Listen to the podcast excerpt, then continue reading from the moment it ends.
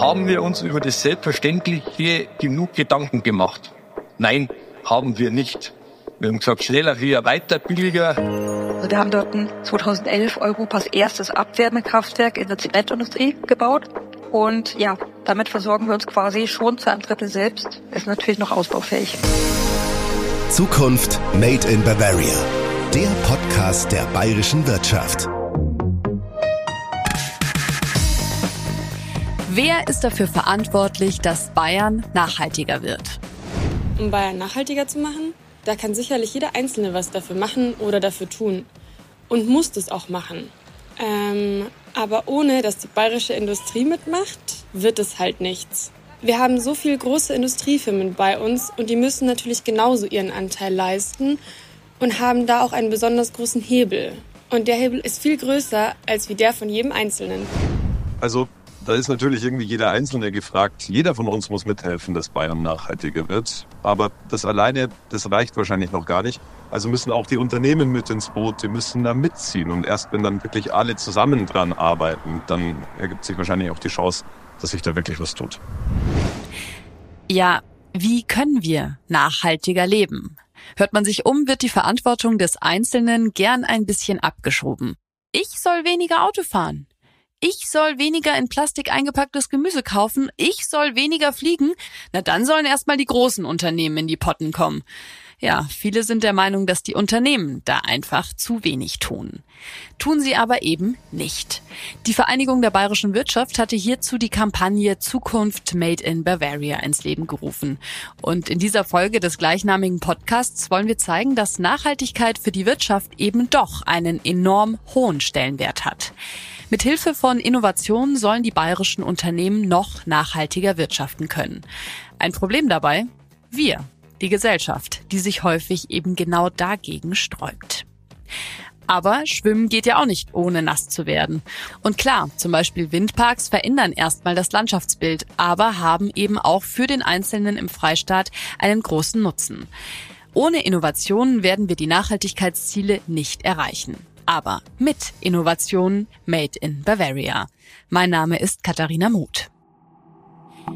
Bayerisch wirtschaften heißt nachhaltig wirtschaften so die Vereinigung der bayerischen Wirtschaft. Der Beweis? Hier im Freistaat gibt es viele Familienunternehmen, die seit Generationen auch teils schwere Krisen überstehen. Und erfolgreiche Unternehmen, die sich immer wieder neu erfinden, neue Produkte auf den Markt bringen, neue Dienstleistungen anbieten und Geschäftsmodelle entwickeln. Im Sustainable Development Report von 2022 zeigt sich, Deutschland ist bei der Umsetzung der globalen Nachhaltigkeitsziele das erfolgreichste Industrieland. In Bayern sind wir sogar noch ein gutes Stück weiter als auf Bundesebene. Jetzt aber nochmal einen Schritt zurück. Wie lautet denn eigentlich die genaue Definition von Nachhaltigkeit? Das Bundesministerium für wirtschaftliche Zusammenarbeit und Entwicklung definiert Nachhaltigkeit so. Nachhaltigkeit oder nachhaltige Entwicklung bedeutet, die Bedürfnisse so zu befriedigen, dass die Möglichkeiten zukünftiger Generationen nicht eingeschränkt werden.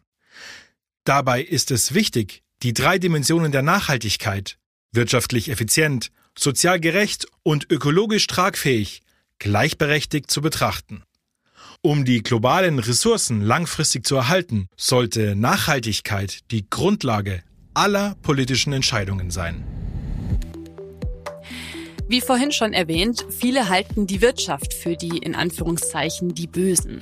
Dabei steht Bayern für ein Viertel der deutschen und zehn Prozent der europäischen Forschungsaktivitäten im Bereich der Klimaschutztechnologien. Und der Freistaat ist auch bundesweit führend bei den Patentanmeldungen im Sektor der erneuerbaren Energien. Mit den daraus resultierenden Innovationen Made in Bavaria können wir weltweit Wertschöpfung generieren, die letztlich auch den sozialen Ausgleich ermöglicht. Und wir können zugleich das Klima um ein Vielfaches stärker schützen, als wenn wir lediglich unsere Emissionen am Standort Bayern minimieren. Bayern belegt im Vergleich mit 45 Industrieländern weltweit bei der Standortqualität Platz 2. Deutschland als Gesamtstandort liegt auf Rang 5. Ja, und die bayerische Wirtschaft zeichnet ein starker Wertschöpfungsverbund, eine hochdiversifizierte Produktpalette und ein sehr starkes Innovationsumfeld aus. Ich spreche für diesen Podcast mit den Vertretern zweier bayerischer Unternehmen, die nachhaltig wirtschaften. Franz Demmel ist Ingenieur und Landwirt und Inhaber des Hurberhof in Königsdorf in Oberbayern. Gemeinsam mit der TU München, der Hochschule Weinstefan Triesdorf und einem Team innovativer Firmen und Köpfe arbeitet Franz Demmel daran, den Hurberhof als landwirtschaftlichen Musterbetrieb regional, nachhaltig und klimaneutral zu führen. Der Familienbetrieb hat bereits jetzt seine jährlichen CO2-Emissionen um mehr als 1000 Tonnen reduziert. Rund 400 Tonnen werden durch die eigene Stromproduktion in Kombination mit einem Energiemanagementsystem eingespart und 700 Tonnen werden durch nachhaltiges Wirtschaften in Feld und Wald fixiert. Denn es pressiert. Immer die Augen offen hält und den Forschern oder dem Club of Rome seit 50 Jahren zuhört, dann weiß man, dass wir dabei sind, die Erde an die Wand zu fahren. Und es werden große, oder es sind ja schon im Gange, große Katastrophen die Menschheit bedrohen.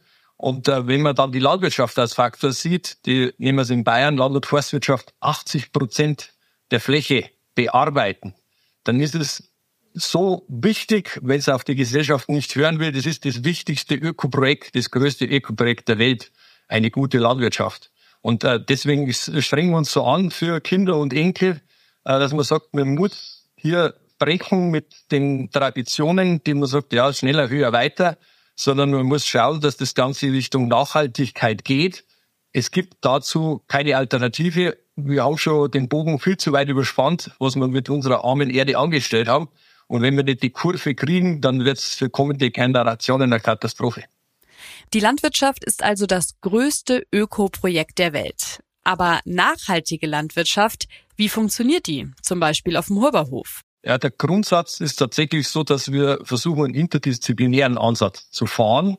Das heißt, die Landwirtschaft ist als Teil des Ganzen verstanden und wir haben äh, im Zuge des Stallneubaus sehr viel investiert, um letztendlich diese Kriterien zu erfüllen. Ich war ein paar Beispiele. Das ist der Emissionsschutz, das ist maximales Tierwohl, das ist genauso ähm, im Holzbau äh, CO2-Senken zu schaffen, beim Baumaterial es geht weiter dann draußen, dass die Bewirtschaftung auf Biobasis, aber Klammer auf, nachhaltiger Basis erfolgt, dass wir einen Gewässerschutz damit betreiben können, dass wir unsere Energie maximal selbst erzeugen können, äh, dass wir Wildtiere schützen, dass wir für Vögel mit was angelegt haben, Artenschutz am Gebäude betreiben und die Liste geht weiter und weiter und weiter, ist auch nicht abgeschlossen. Wir sind sehr lernfreudig, was unsere beiden Universitäten, die TU München und auch die Hochschule Weihenstephan herbeitragen an neuen Ideen.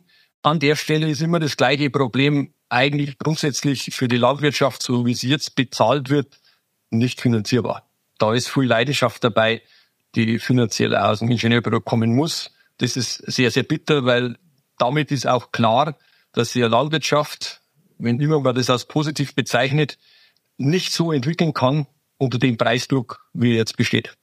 Der Preisdruck bremst, obwohl so viel möglich wäre. Modernste Technik wie präzise Satellitennavigation und künstliche Intelligenz, die autonome Traktoren und Geräte steuern zum Beispiel. Oder auch Sensoren im Stall und an den Tieren, die letztendlich das Tierwohl verbessern. Nachhaltigkeit und Innovation gehen auch hier in der Landwirtschaft Hand in Hand obwohl die Digitalisierung hier aber auch nur eine Unterstützung ist. Aber das ist ein Zusammenspiel zwischen analog und digital. Nehmen wir die Tierbeobachtung. Daten von den Tieren sind hervorragend, wenn sie kommen auf dem PC.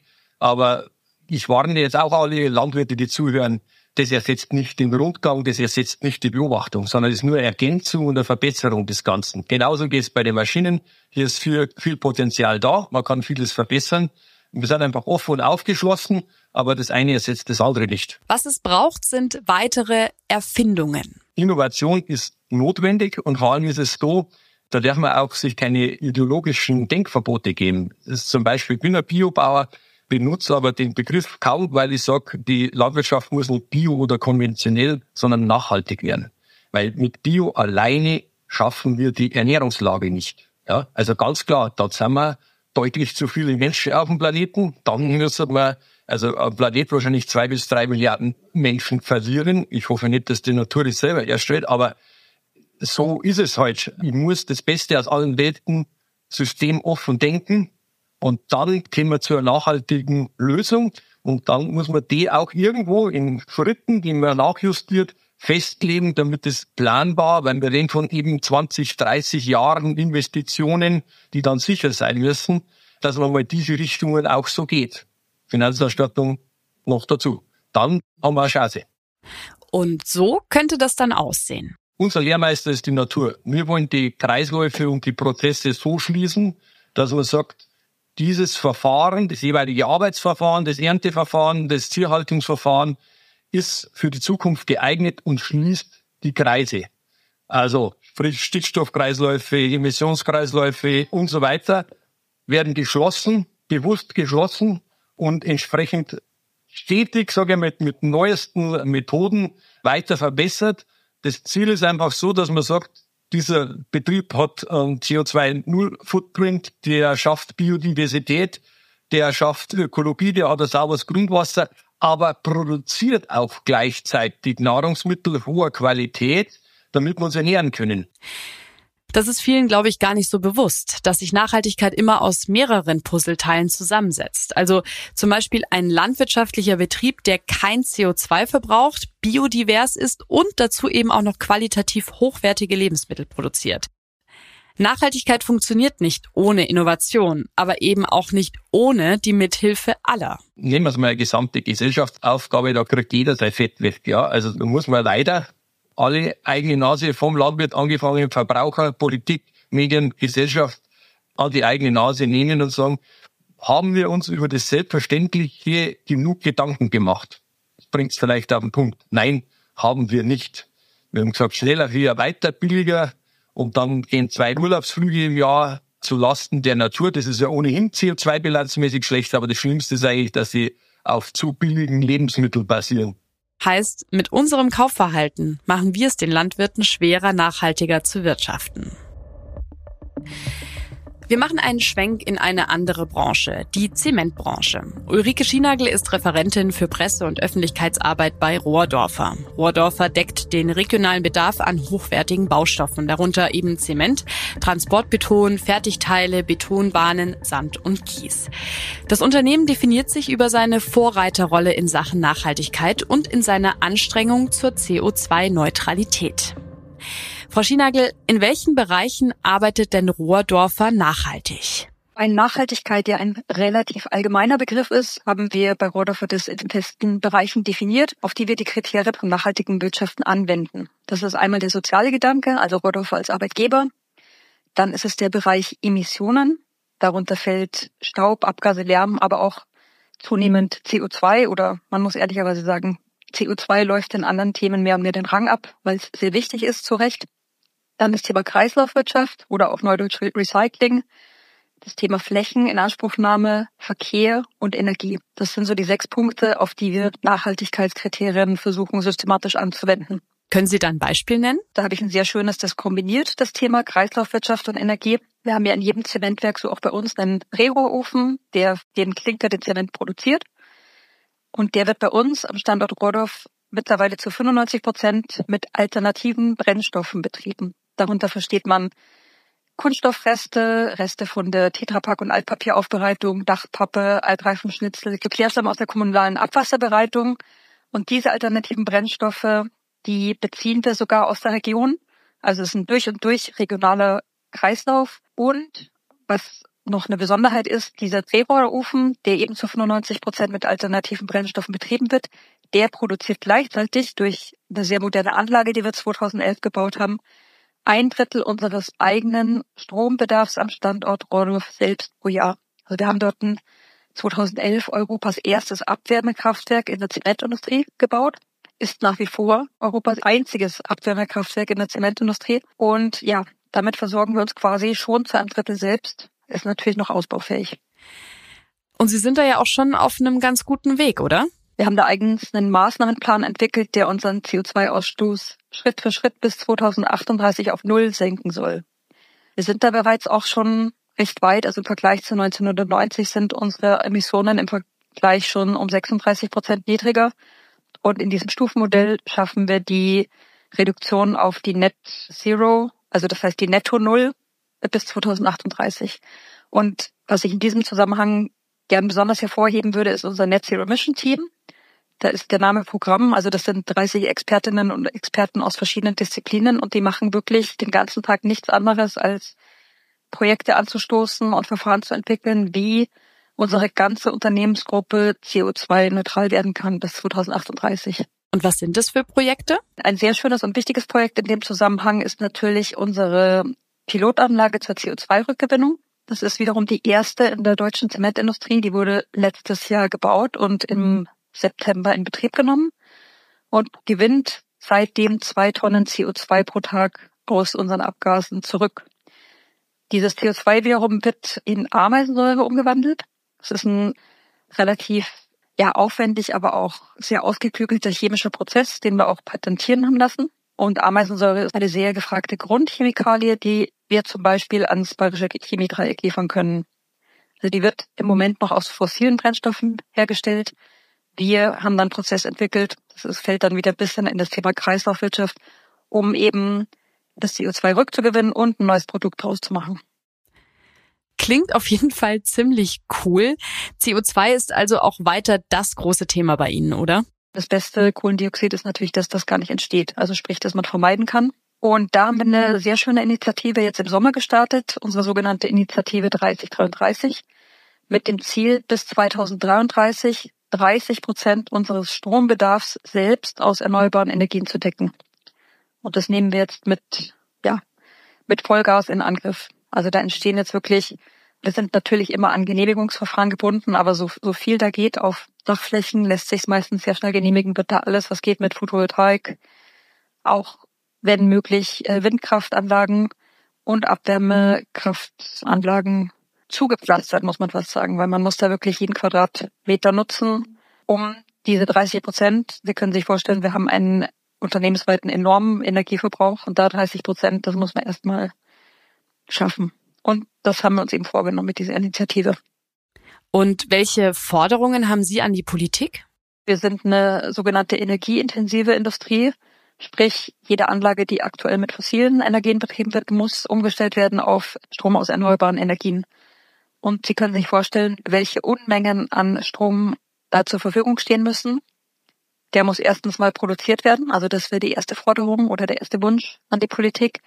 Zweitens muss der uns zu wirtschaftlichen Preisen zur Verfügung stellen. Und drittens, und das ist auch wichtig, der muss stabil an unseren Standorten ankommen. Also das ist dann das Thema Netzausbau Netzstabilität. Das sagt sich jetzt leicht, das sind drei Forderungen, aber dahinter steckt unendlich viel Arbeit. Und wir sehen auch, dass die Regierung da wirklich Schritte unternimmt. Aber ja, das, wenn immer es geht, adressieren wir das eben auch noch zusätzlich, weil es einfach wichtig ist und auch wirklich ein bisschen unsere Sorge, dass das nicht schnell genug passiert, weil davon sind wir abhängig. Ich habe schon genannt die Initiative 3033, aber es ist unmöglich, dass wir unseren gesamten Strom selbst produzieren. Danke, Frau Schienagel. Auch die Vereinigung der bayerischen Wirtschaft fordert für das nachhaltige Wirtschaften der Zukunft ohne fossile Energieträger grünen Strom. Und zwar möglichst viel davon. Deshalb muss der Ausbau der erneuerbaren Energien, aber auch der Stromnetze und Speicher sowie der Aufbau einer Wasserstoffwirtschaft mit hohem Tempo vorangetrieben werden.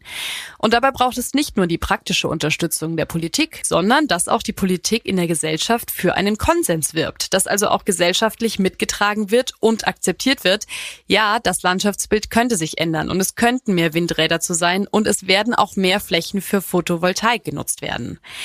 Außerdem fordert die VBW eine stärkere, bedarfsgerechte und technologieoffene Förderung von Investitionen und Innovationen, insbesondere im Bereich Klima- und Umweltschutz. Investitionen fallen schließlich nicht vom Himmel. Sie kosten Geld. Und weil eben der Weg zu mehr Nachhaltigkeit über Investition und Innovation führt und nicht über Restriktion, braucht es auch mehr unternehmerische Freiheit und weniger Bürokratie, so die VBW. Und Sie haben es gerade schon gehört, nicht nur die Politik, sondern eben wir alle sind in der Pflicht. Nachhaltigkeit ist eine gesamtgesellschaftliche Aufgabe und diese Transformation erfordert ein enges Zusammenspiel von Wirtschaft, Politik und Gesellschaft. Die VBW begleitet bayerische Unternehmen bei der Umsetzung von Nachhaltigkeitsmaßnahmen mit gezielten Services, wie zum Beispiel Kooperationen und Spin-offs mit Partnerorganisationen. Außerdem ist die VBW Mitunterzeichner und Partner des Umwelt- und Klimapakts Bayern und kooperiert auch mit dem Wasserstoffbündnis Bayern. Auch im Bereich Forschung ist die VBW aktiv. Die KME Kompetenzzentrum Mittelstand GmbH führt anwendungsorientierte Forschungsprojekte zu Nachhaltigkeitsthemen entlang der gesamten Wertschöpfungskette durch. Und auch die nächsten Projekte stehen schon in den Startlöchern. Derzeit ist zum Beispiel die Stiftung Lebensgrundlagen Bayern in der Gründung, die beispielgebende Nachhaltigkeitsprojekte im Freistaat fördern wird. Anfang nächsten Jahres wird dann an der Hochschule der Bayerischen Wirtschaft eine von der VBW konzipierte, vertiefende Weiterbildung zum zertifizierten Nachhaltigkeitsmanager an den Start gehen. Ja, und Sie merken's, weiter geht sie, die Zukunft Made in Bavaria. Stellt sich aber nur noch die Frage, Wohin mit dem CO2, das wirklich nicht vermieden werden kann? Wo kann es gespeichert und weiterverwendet werden? Die Forschungsgesellschaft für Energiewirtschaft hat dazu im Auftrag der VBW eine Studie gemacht mit wirklich spannenden Ergebnissen. Und die hören Sie in der nächsten Folge.